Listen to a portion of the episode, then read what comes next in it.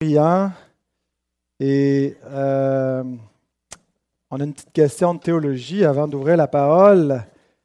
Question facile pour les enfants. Comment Dieu a-t-il créé Adam et Ève? Vous êtes supposé bien connaître vos catéchismes. Amélia, là, tu as de l'air convaincu, la main bien levée.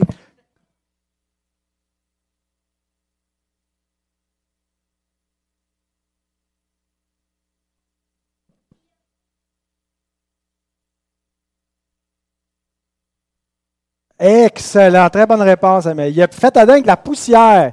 tu veux dire que l'homme, là, c'est juste de la poussière, c'est ça? C'est ça, on est de la poussière. Tu es poussière et tu reviendras, tu retourneras à la poussière. Mais euh, ce que ça nous montre, cette façon d'avoir créé l'homme et la femme, ça nous montre que l'être humain est adapté à la terre, hein, c'est le terrien, homme, vient de la terre. Euh, humus, ça veut dire ça, c'est de la terre. Fait est de l'humus, on est de, la, on est de la terre, on est pris de la poussière du sol. Fait qu'on est parfaitement adapté pour vivre dans cette création-ci. Puis la femme est prise de l'homme, fait qu'ils sont parfaitement adaptés pour aller ensemble. Ils sont de la même nature, l'homme et la femme vont ensemble, puis l'être humain va sur la terre. C'est pour ça qu'on n'est pas des martiens, mais des terriens.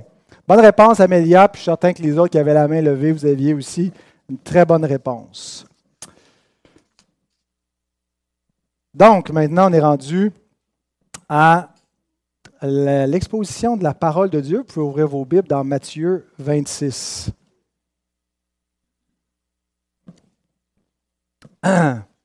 Avant de lire le texte, je vous pose une question. Êtes-vous satisfait de votre vie de prière?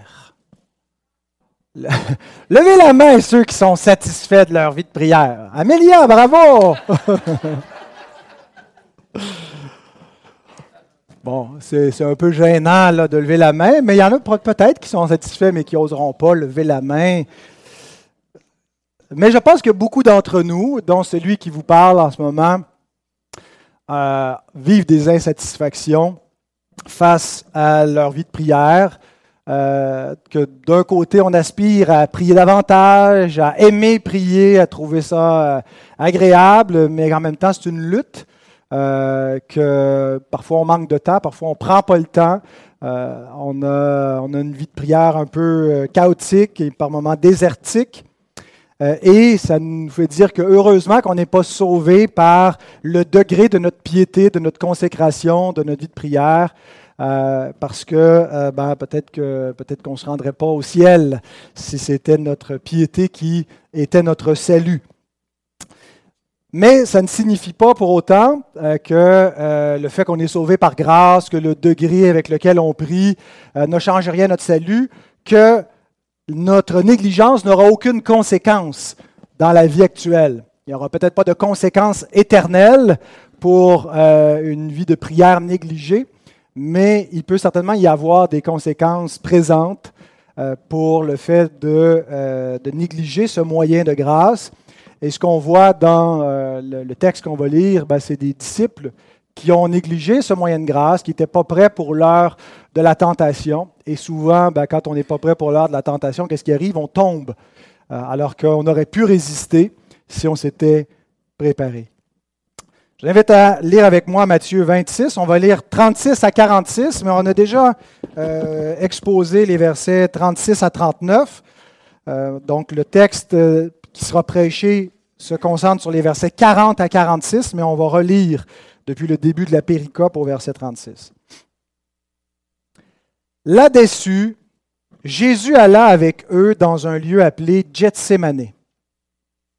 Et il dit aux disciples, Asseyez-vous ici pendant que je m'éloignerai pour prier.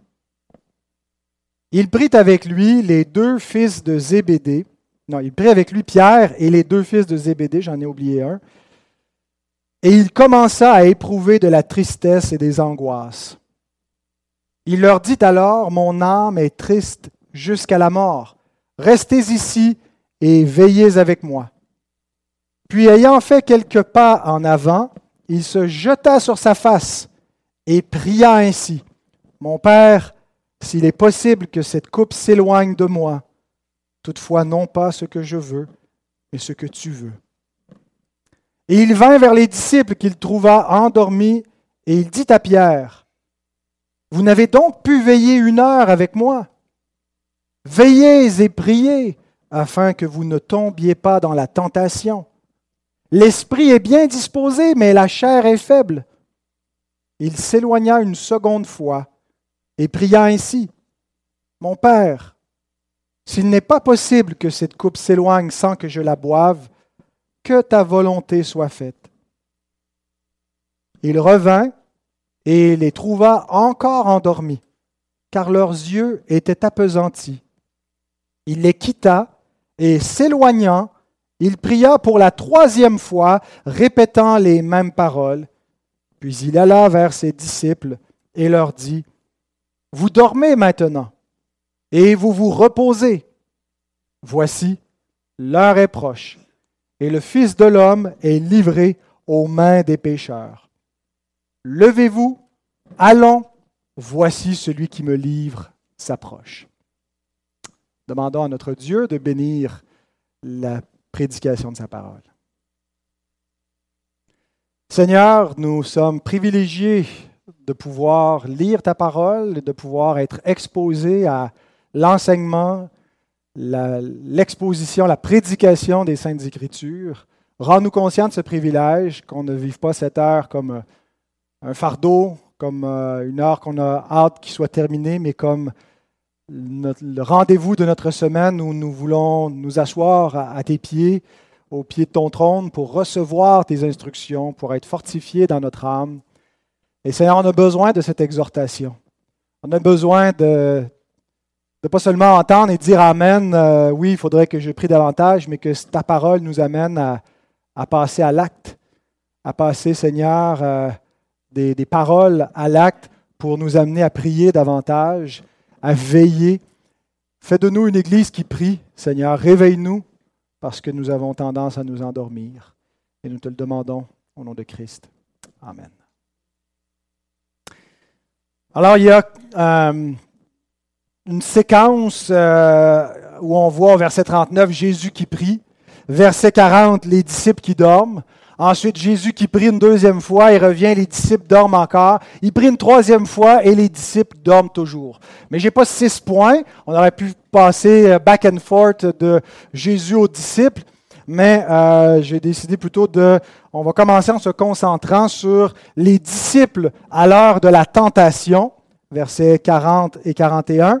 Jésus à l'heure de la tentation, versets 42 à 44, et finalement l'arrivée de l'heure ultime, versets 45 à 46.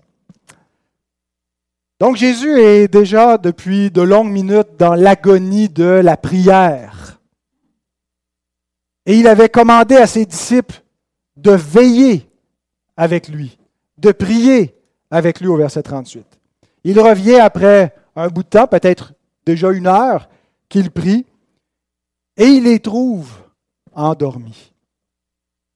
J'ai lu dans un des commentaires consultés pour préparer ce message que lorsque les gardiens du temple s'endormaient euh, à leur poste au milieu de la nuit, ça pouvait arriver, ils étaient déshonorés, on les renvoyait à la maison nus euh, pour montrer le déshonneur et j'imagine qu'on ne les rappelait pas le jour suivant pour continuer leur poste. Ils n'avaient pas gardé, ils n'avaient pas été fidèles, ils n'avaient pas été des, des sentinelles euh, qui avaient été euh, vaillantes.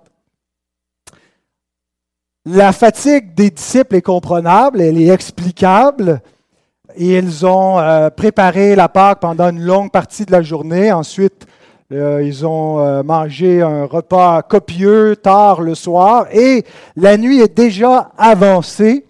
Alors, on sait ce que c'est hein, quand euh, des fois on est en visite quelque part et puis on, a hâte de partir parce que la, fatigue nous prend ou on a hâte que la visite s'en aille parce qu'on a envie d'aller se coucher et que, que, nos paupières sont lourdes.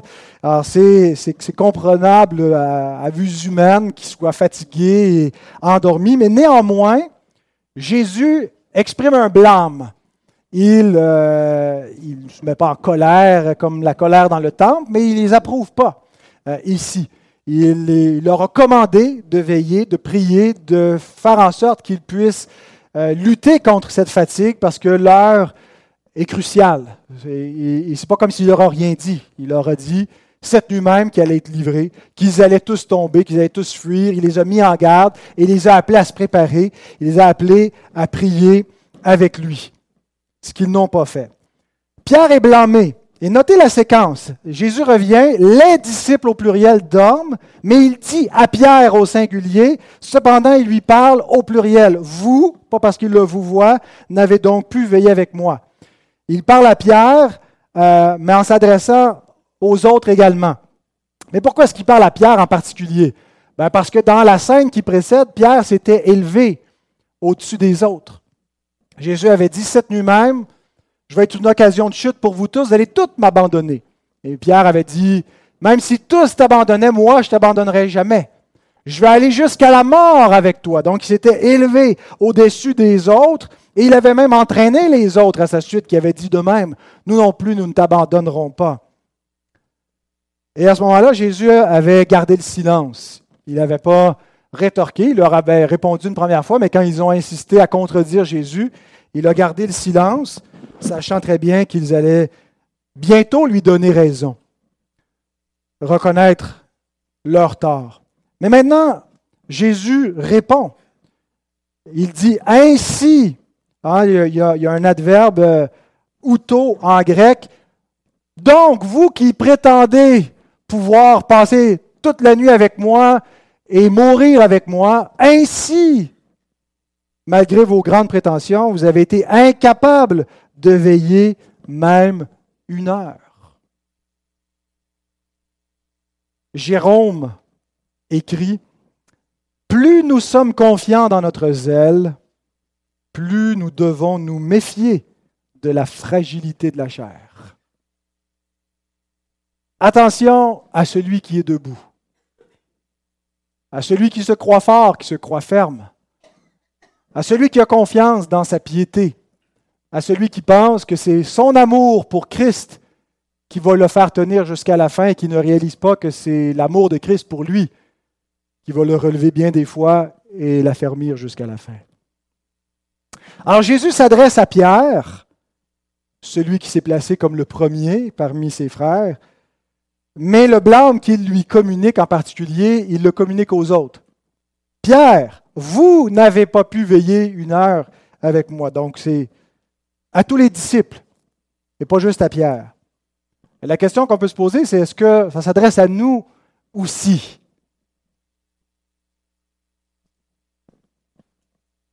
Il y a probablement encore des disciples de Jésus qui dorment dans cette salle. Je ne vois pas de, yeux fermés en ce moment. Ça arrive des fois que j'en vois qui ont de la misère à.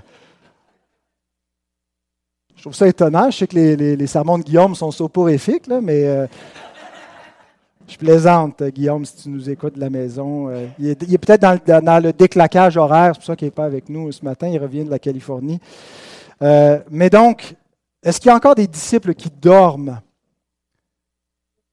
John Gill écrit Or, bien que ce sommeil fut un sommeil physique naturel, le sommeil des disciples, dans lequel les disciples plongèrent, il était cependant un emblème symbolisant le sommeil spirituel et la somnolence du peuple de Dieu. Autrement dit, ce que Jésus est en train de leur dire, il voulait en faire une leçon pour toutes les générations de l'Église.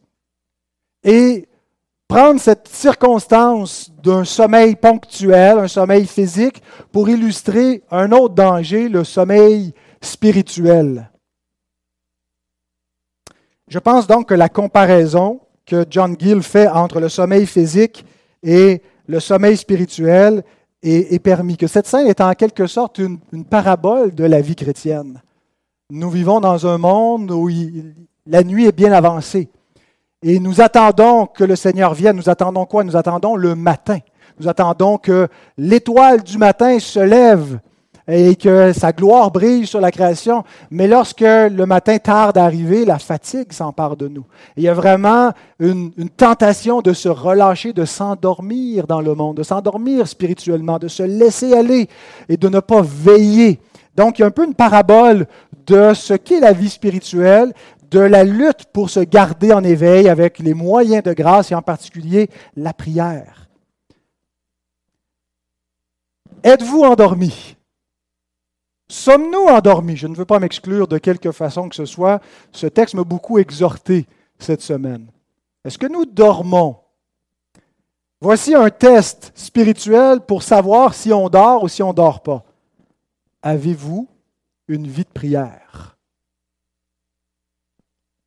À quoi ressemble votre vie de prière avec le Seigneur? À quoi ressemble votre intimité dans la prière?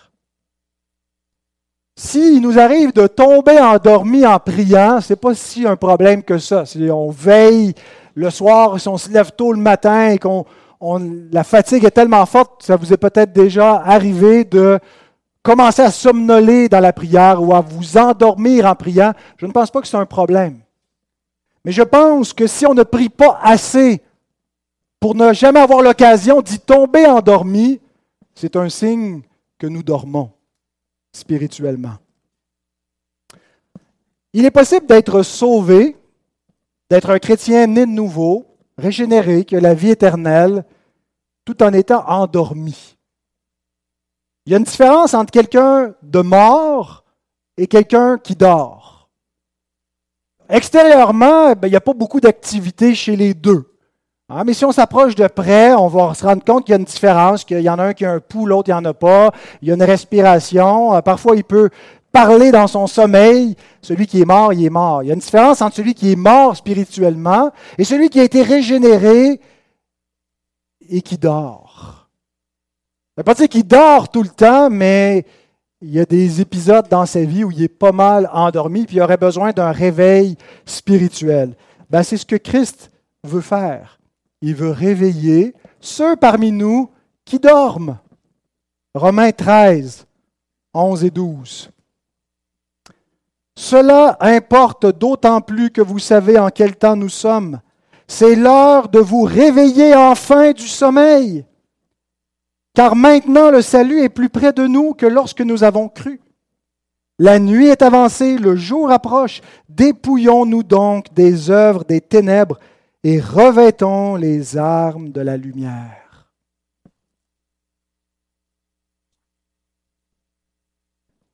La nuit est avancée.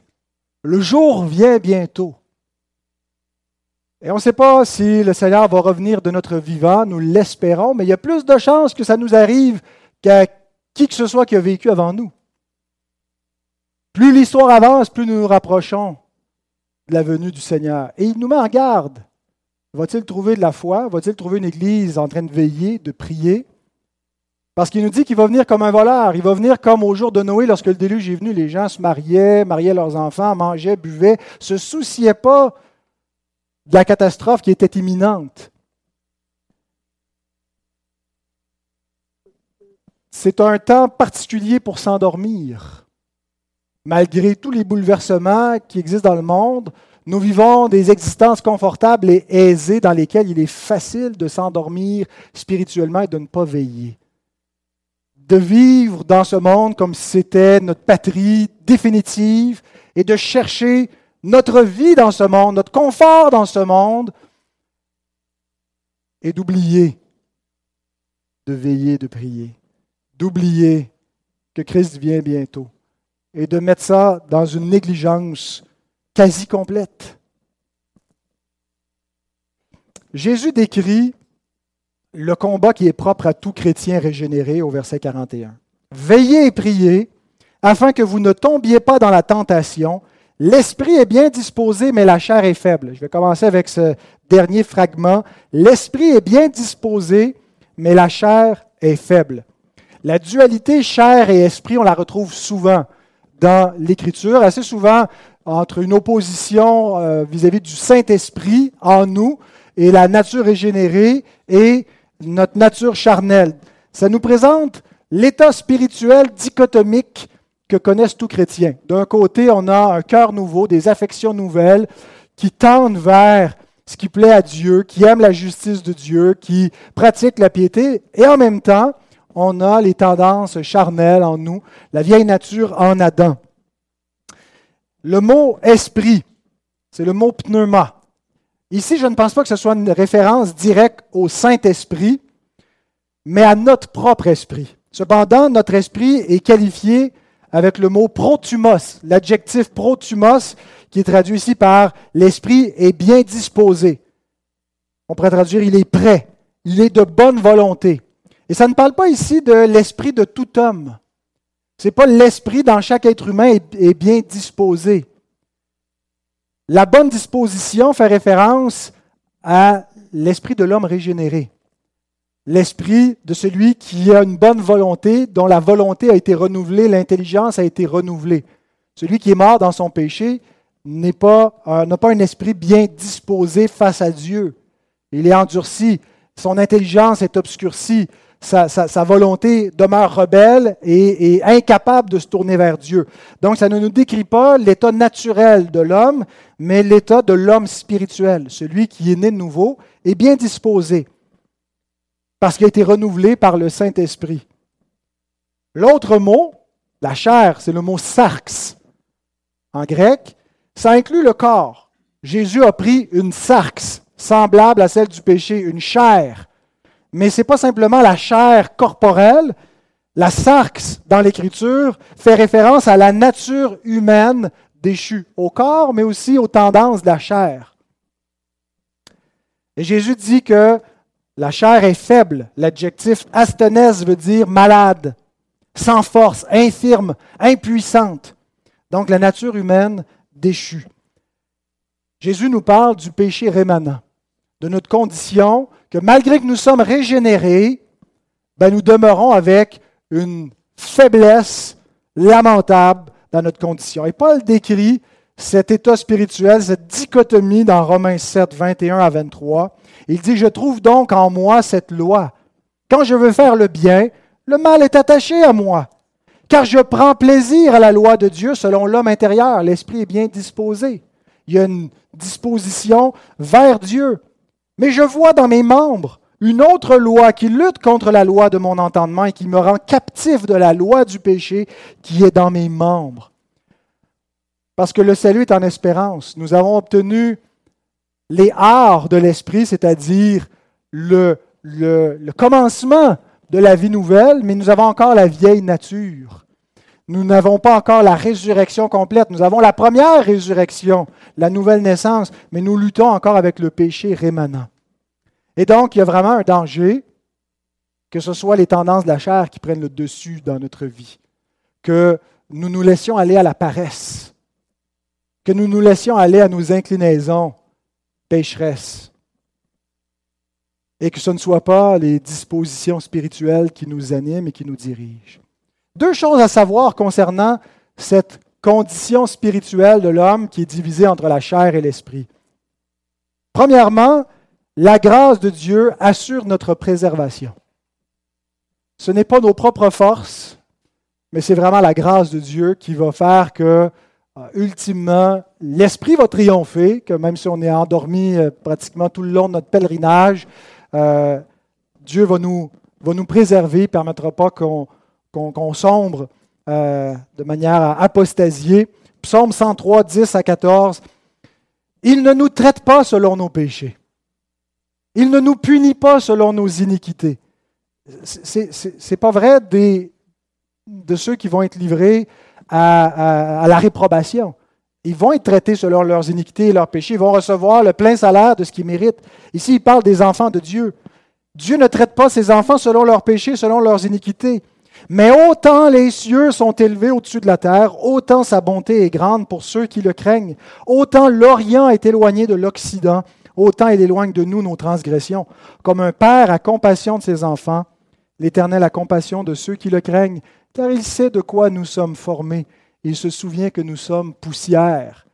Comme nous l'a dit Amélie en commençant, l'homme est fait de poussière, puis il est comme attaché vers le sol. Les disciples sont endormis. Le Seigneur sait de quoi ils sont faits. Il connaît leurs faiblesses. Il a compassion d'eux malgré tout. Même s'il les blâme, il ne les rejette pas. Donc, ce n'est pas notre piété, ce n'est pas notre force, notre, force spirituelle qui nous garde. Il ne faut pas tomber dans le piétisme en pensant que c'est la vigueur spirituelle qui nous anime qui va déterminer notre salut. C'est la grâce de Dieu qui nous préserve parce qu'elle nous pardonne sans cesse, elle nous remet debout, elle nous permet de continuer d'espérer quand on désespère de nous-mêmes parce qu'on espère dans la grâce de Dieu. Ceci étant dit, il y a une deuxième chose à savoir concernant cette condition spirituelle, c'est que Jésus nous confie un moyen de grâce pour notre propre préservation. On ne peut pas juste dire, ben, la grâce de Dieu va, tout faire le travail, et puis là, euh, ben, on peut dormir tranquille. Veillez, verset 41, et priez, afin que vous ne tombiez pas dans la tentation. Littéralement, Jésus dit, afin que vous n'entriez pas dans la tentation. Je pense que c'est une bonne interprétation, traduction, l'idée de tomber dans la tentation. On va venir à la différence entre euh, être tenté et entrer dans la tentation. Mais notez les deux impératifs. Jésus nous commande de veiller et de prier. Il commande à tous ses disciples de ne pas s'endormir. Ce n'est pas l'heure de vous endormir. Ce n'est pas littéral. Vous ne devez jamais dormir. Vous allez dormir physiquement. Le repos est nécessaire. Mais vous ne devez jamais vous endormir spirituellement.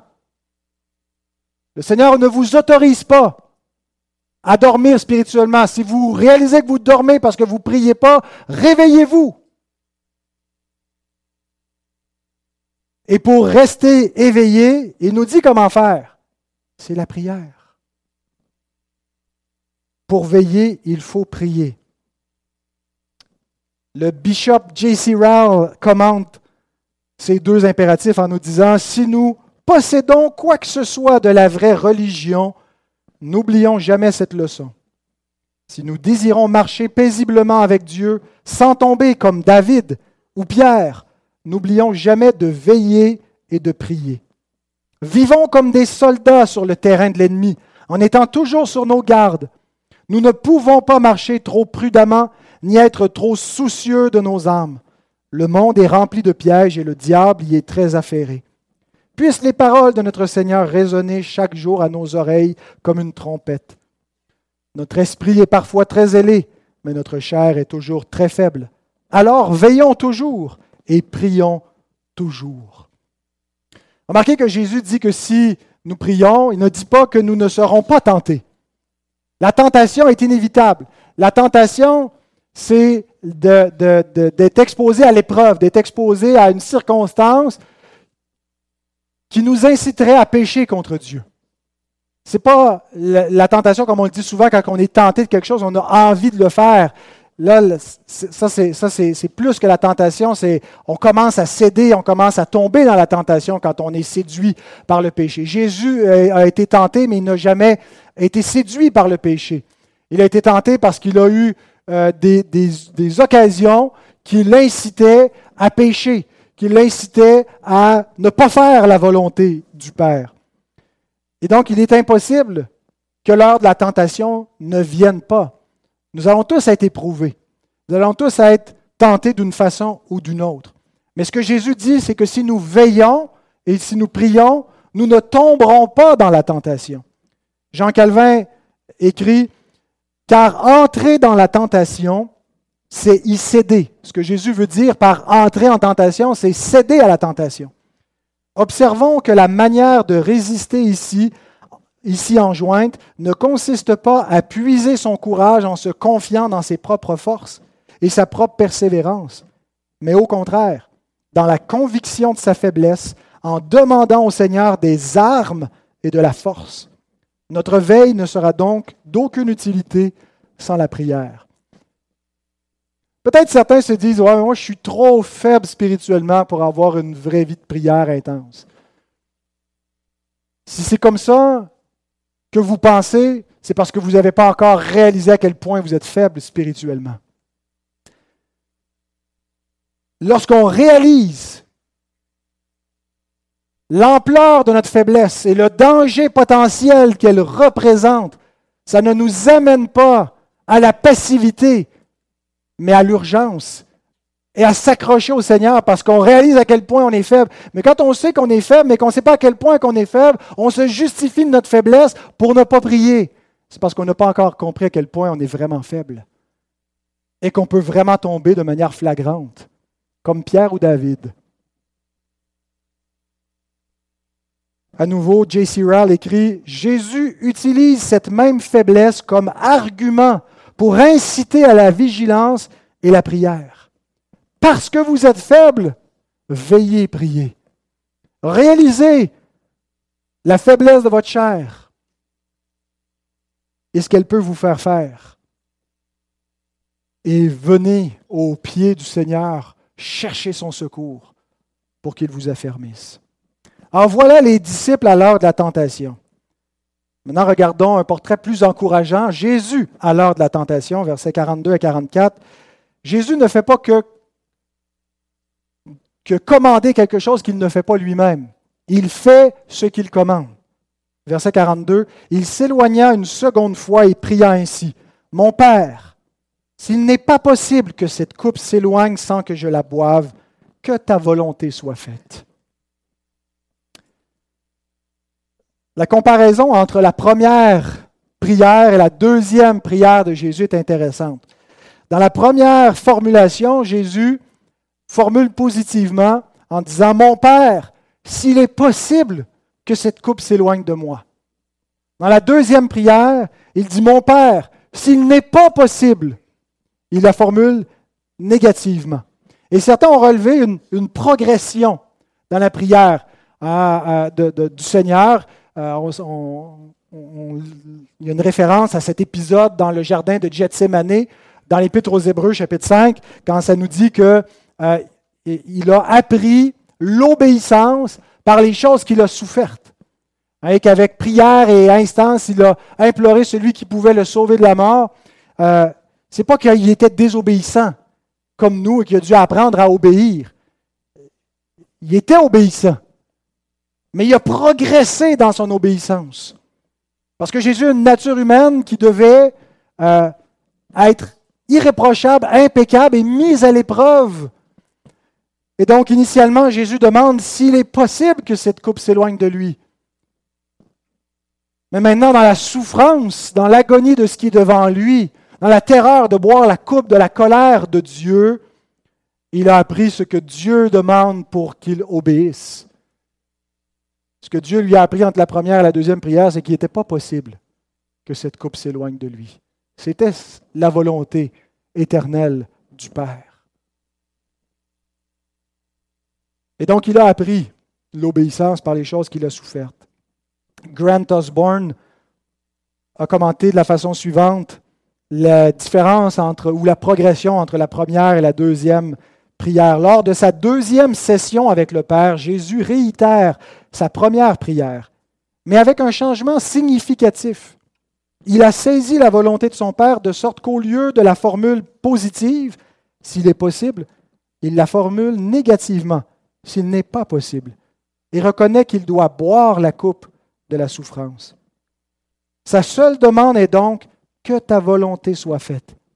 Il a ainsi vaincu sa propre chair et son esprit n'est pas seulement disposé, mais il est entièrement focalisé sur la destinée qui lui a été confiée par Dieu. Il boira la coupe et verra la volonté de son Père s'accomplir. Jésus était un homme avec une nature humaine faible, une nature humaine déchu sans péché. C'est pas qu'il n'y euh, avait pas de culpabilité attachée à sa condition, mais il n'était pas encore un homme euh, incorruptible et immortel. Et si vous en doutez, ben, la preuve, c'est qu'il est mort. Euh, donc, s'il était immortel, comment il pouvait mourir? Il n'était pas encore immortel. Donc, il avait encore une nature humaine qui n'était pas glorifiée. Et il devait atteindre la vie, la gloire, la vie éternelle par l'obéissance. Et donc, il devait en quelque sorte vaincre la, faiblesse attachée à sa condition humaine, vaincre son désir charnel, si on peut le dire comme ça, que cette coupe s'éloigne de lui. Et se soumettre entièrement et parfaitement à la volonté du Père. Et remarquez que dans sa deuxième prière, il ne demande pas que cette coupe s'éloigne de lui, mais que la volonté de son Père soit faite. Et il offre une parfaite soumission. Et c'est cette soumission et cette obéissance qui vous sauve, qui me sauve. Tous ceux qui ont été sauvés dans toute l'histoire de l'humanité l'ont été par l'obéissance de Christ, par la soumission de Christ à la volonté de son Père. Par un seul homme, une seule faute, la condamnation a atteint tous les hommes. En Adam, vous êtes tous devenus pécheurs. En Adam, vous avez hérité d'une nature que l'Écriture appelle le vieil homme, le vieil homme rebelle, hostile à Dieu, ennemi de Dieu par sa condition. Mais en Jésus-Christ, le deuxième Adam, il y a l'homme nouveau, l'homme obéissant, l'homme soumis à Dieu, soumis même à la colère de Dieu. Je vous cite à nouveau ce que j'ai cité dans mon dernier message de Donald Carson, cette comparaison entre les deux Adams. Dans le premier jardin, le non ta volonté mais la mienne a transformé le paradis en désert et a conduit l'homme d'Éden à Gethsemane. Ici, non ma volonté mais la tienne provoque l'agonie de celui qui prie ainsi, mais transforme le désert en royaume et conduit l'homme de Gethsemane aux portes du paradis. Heureusement que Christ veille parce que les disciples dorment. Les disciples sont complètement endormis. C'est nous. Nous sommes incapables de veiller pour nous-mêmes, incapables de veiller pour nous préserver de notre propre chute. Il n'y a personne dans cette salle ici qui n'a jamais péché, qui n'est jamais tombé, qui est resté debout. Et malgré les appels, les avertissements de l'Écriture à prendre garde, à prendre des moyens pour se préserver, nous ne le faisons pas. Nous aimons notre assoupissement dans lequel nous nous laissons aller à notre péché. Nous avons besoin d'un sauveur qui veille, qui dort pas et qui obéit parfaitement à son Père. Verset 43. Il revint et les trouva encore endormis, car leurs yeux étaient appesantis. Les autres évangélistes nous rapportent aussi cette scène. Luc nous dit qu'ils étaient endormis de tristesse dans Luc 22, 45. Et il y a vraiment ici un avertissement parfois. On peut, dans la tristesse, abandonner la vie de prière, sombrer dans la dépression, la détresse, où on est complètement démotivé et on abandonne on se laisse aller, on ne prie plus. Et puis on se sent justifié parce qu'on se dit, ben, je suis triste. Dieu le sait. Il a juste à me redonner la joie, la vigueur, la vie spirituelle. Ben, même dans la tristesse, le Seigneur dit dans Luc 22, 46, après nous avoir dit qu'ils étaient endormis de tristesse, Pourquoi dormez-vous? Levez-vous, priez. Il n'accepte pas cette excuse. Ce n'est pas de ma faute, je suis trop triste pour prier.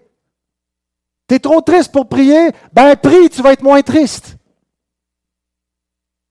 Voilà ce qu'il nous commande. Et je le dis avec toute compassion pour mes frères et mes sœurs qui sont trop tristes pour prier. Je peux imaginer ce que c'est, mais le danger d'être endormi de tristesse, de se laisser aller, de laisser son cœur s'endurcir en se disant, c'est correct, j'ai une excuse, je suis dans la tristesse. C'est à Dieu de me donner de la joie. Marc nous rapporte que les disciples ne surent que répondre à cette question. Pourquoi dormez-vous? Ce n'est pas l'heure de dormir. Levez-vous, priez. Il était confus, il était endormi. J'imagine qu'ils se sont peut-être ressaisis quelques secondes, ils ont essayé de baragouiner une prière et ça a pris quelques secondes et ils se sont rendormis. Mais Jésus ne se laisse pas décourager. Il persévère dans la prière, verset 44. Il les quitta et s'éloignant, il pria pour la troisième fois, répétant les mêmes paroles. On sait en tout cas que dans la prière 1 et 2, les mots n'étaient pas identiques, mais on a la même supplication. Ultimement, ce que Christ cherche à faire, c'est à être fidèle à la volonté de son Père. Et c'est ce qu'il continue de demander pour lui-même. Il prie pour lui-même. Jésus nous a mis en garde des vaines répétitions. Soyez pas comme les païens qui, à force de, de répéter les mêmes paroles, s'imaginent qu'ils vont être exaucés. Mais ici, il ne s'agit pas d'une vaine répétition, mais d'une répétition qui est salutaire. Il faut parfois répéter, répéter les mêmes choses. certains de mes enfants qu'on veut inciter à prier disent Ouais, mais je ne sais pas quoi dire, je dis toujours les mêmes affaires. Ben, c'est ça, répète les mêmes affaires.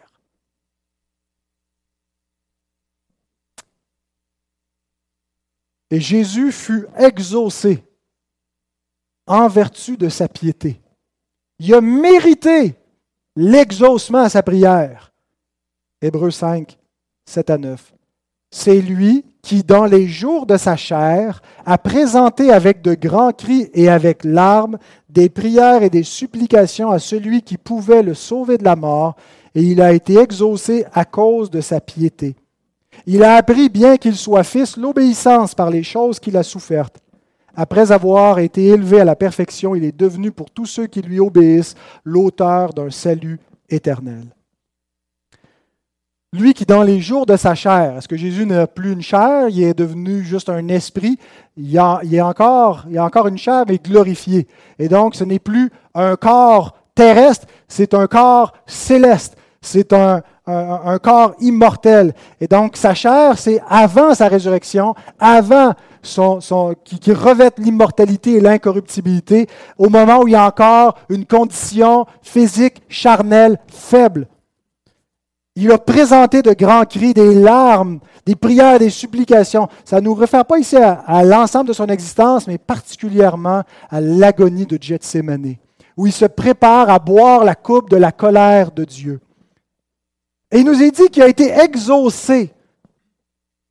Il demande d'être délivré de la mort. Il a été exaucé, mais il est mort. Comment est-ce qu'il a été exaucé? De deux façons. Premièrement, il a été fortifié face à la mort. Il a dû faire face à la mort. Il a dû connaître la mort, mais pour vaincre la mort. Mais donc, il a été fortifié face à la mort. John Gill note ceci. Il était maintenant débarrassé de ses angoisses et libéré de ses agonies morbides dont il était possédé peu de temps auparavant. Il était maintenant prêt à être capturé, à souffrir et à mourir à la place des siens. Vous savez, l'agonie dont on voit Jésus, sa tristesse jusqu'à la mort, ça se limite au jardin de Gethsemane. Il va souffrir. Il va souffrir par la suite encore euh, en fait, la, plénitude de la, la souffrance que mérite le péché.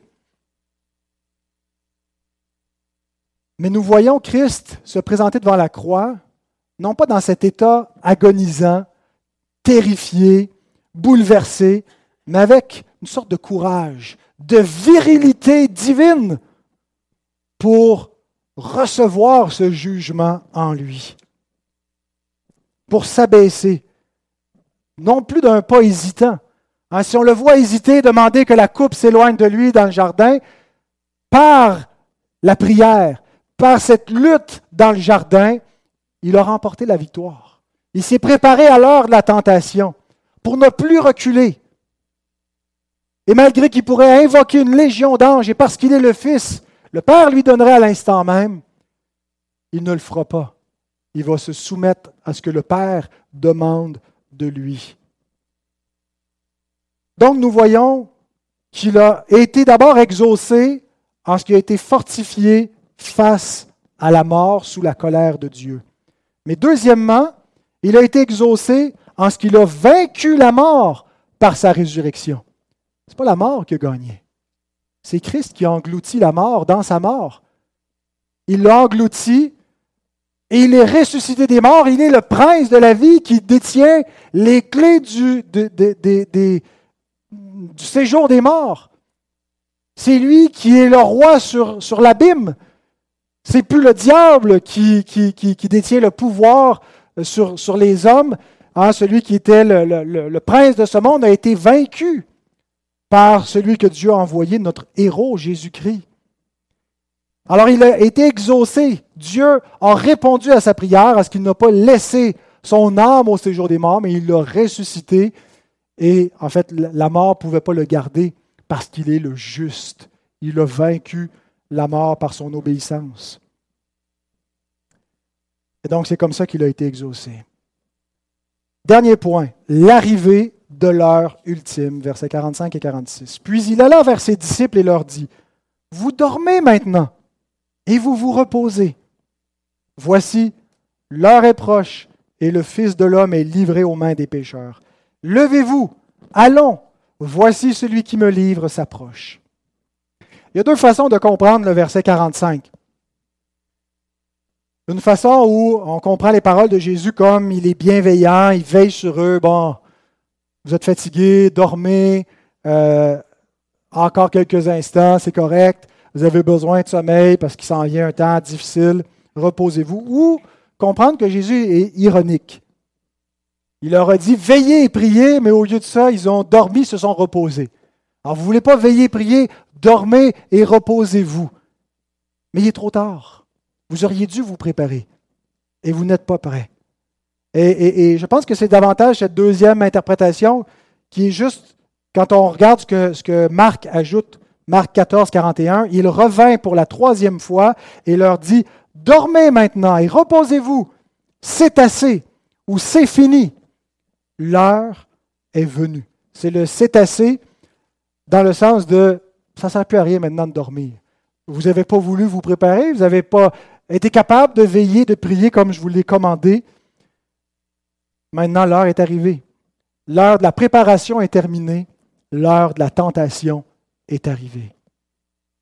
Jésus est prêt. Et les disciples aussi sont prêts. Mais ils sont prêts de tomber. Et c'est ce qui va leur arriver. Dale Bruner fait la remarque euh, intéressante suivante. Il dit les trois reniements de Pierre dans la cour correspondent aux trois siestes de Pierre dans le jardin. Trois fois, il a été incité à veiller, à prier. Trois fois, il s'est endormi. Trois fois, il va renier son Seigneur. Mais la bonne nouvelle, c'est que Jésus n'abandonne pas ses disciples il leur fait des reproches, il les blâme, il ne les approuve pas dans leur sommeil, mais il ne les laisse pas tomber. Il leur dit, levez-vous, allons. Et je souligne le allons. Allons-y ensemble. C'est un nous. C'est une première personne du pluriel. je m'en viens avec vous. Selon celui qui me livre s'approche. Levez-vous, pas pour partir, pas pour fuir, mais pour faire face à ce qui nous attend et à ce qui attend en particulier le Sauveur. À nouveau, John Gill il dit Levez-vous, allons, non pas pour fuir l'ennemi, mais pour aller à sa rencontre. Jésus s'apprête à mourir pour des endormis, pour des lâches qui ont déjà commencé à l'abandonner et qui vont l'abandonner d'une façon encore plus honteuse et scandaleuse. Jésus n'est pas mort pour des vertueux. Jésus n'est pas mort pour des gens qui l'ont aimé le premier. Jésus est mort pour nous tous qui dormons encore. C'est ça notre salut. Ce n'est pas notre piété. C'est la fidélité du Sauveur. C'est sa vaillance. C'est son intercession pour nous. Et si notre cœur a été touché par sa grâce, son courage, son amour, ne va pas nous inciter à dormir davantage. Ah, je peux me laisser aller, tout est beau pour moi. Son amour nous touche, son amour nous presse. Nous estimons que si un seul est mort pour tous, tous sont morts avec lui. Et ceux qui sont morts avec lui vivent plus pour eux-mêmes, mais pour celui qui est mort et ressuscité pour eux. Nous avons honte d'être endormis et nous désirons nous réveiller. L'esprit est bien disposé. Alors faisons ce que notre Sauveur nous a dit. Veillons et prions. Je termine en notant quatre aspects que Gethsemane nous révèle concernant notre Sauveur. Premièrement, sa grâce envers ses disciples. La scène qui précède, on a des disciples fanfarons, des disciples prétentieux qui disent qu'ils vont aller jusqu'à la mort, et l'instant d'après, ils veillent malgré des avertissements répétés, malgré qu'ils les réveillent plein de fois. Et Jésus demeure bienveillant à leur égard. Il s'en va mourir pour eux. Il les aime, il ne les abandonne pas. Donc le jardin de Gethsemane nous révèle la grâce du Seigneur envers des disciples infidèles. Deuxièmement, le jardin de Gethsemane nous révèle la parfaite obéissance de Jésus envers son Père. Autant il est fidèle envers ses disciples, il est fidèle, encore plus fidèle envers son Père. Son allégeance première est à lui. Aucun compromis sur l'exécution de la volonté du Père. Il se soumet parfaitement et c'est cette obéissance qui est notre salut parce qu'il devait accomplir la loi, la justice, pour qu'on puisse être sauvé. Et ça se passait par l'obéissance de Jésus.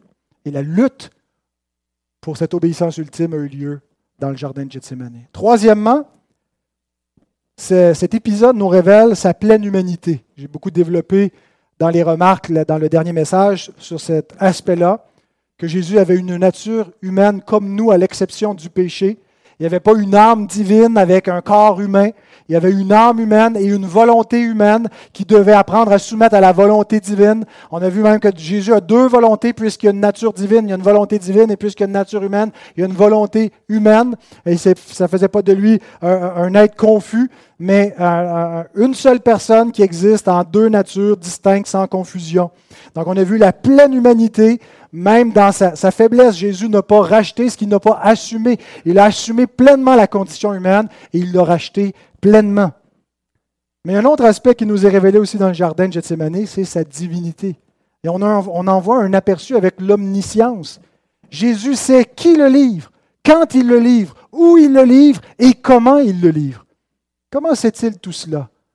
Ben, par la communication des idiomes entre la nature divine qui communique des connaissances à la nature humaine par l'union euh, des deux natures en une seule personne, ce qu'on appelle en, termes théologiques, euh, l'union hypostétique. Il y a une seule personne, une seule hypostase, le Christ, dans lequel sont deux natures, divines et humaines. Et la nature humaine se révèle dans cette condition de faiblesse, dans cette prière où il, il demande sa volonté.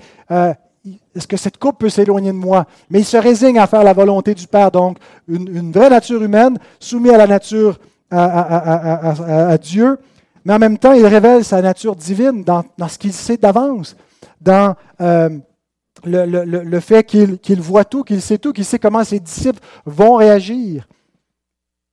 Donc, nous avons un sauveur, parfaitement homme et pleinement Dieu qui est plein de grâce et qui est venu obéir à notre place. C'est ce que nous montre cette scène dans le jardin de Gethsemane. L'heure ultime est arrivée. Vous savez, cette heure à laquelle Jésus a fait souvent référence en disant Mon heure n'est pas encore venue. C'est une, une, réplique qui vient souvent dans les évangiles, mais maintenant l'heure est venue. L'heure est là. Vous savez, il y a eu des grands bouleversements dans l'histoire du monde, des guerres, et euh, quand ça arrive, on a l'impression que ce sont les, plus gros événements qui peuvent se produire, toute l'attention est rivée là et que c'est ce qui change le, plus la trajectoire, le cours de l'histoire et de l'humanité, c'est dans ces grands conflits planétaires. Mais en réalité, les deux événements qui ont le plus bouleversé l'histoire de l'humanité se sont produits dans deux jardins paisibles.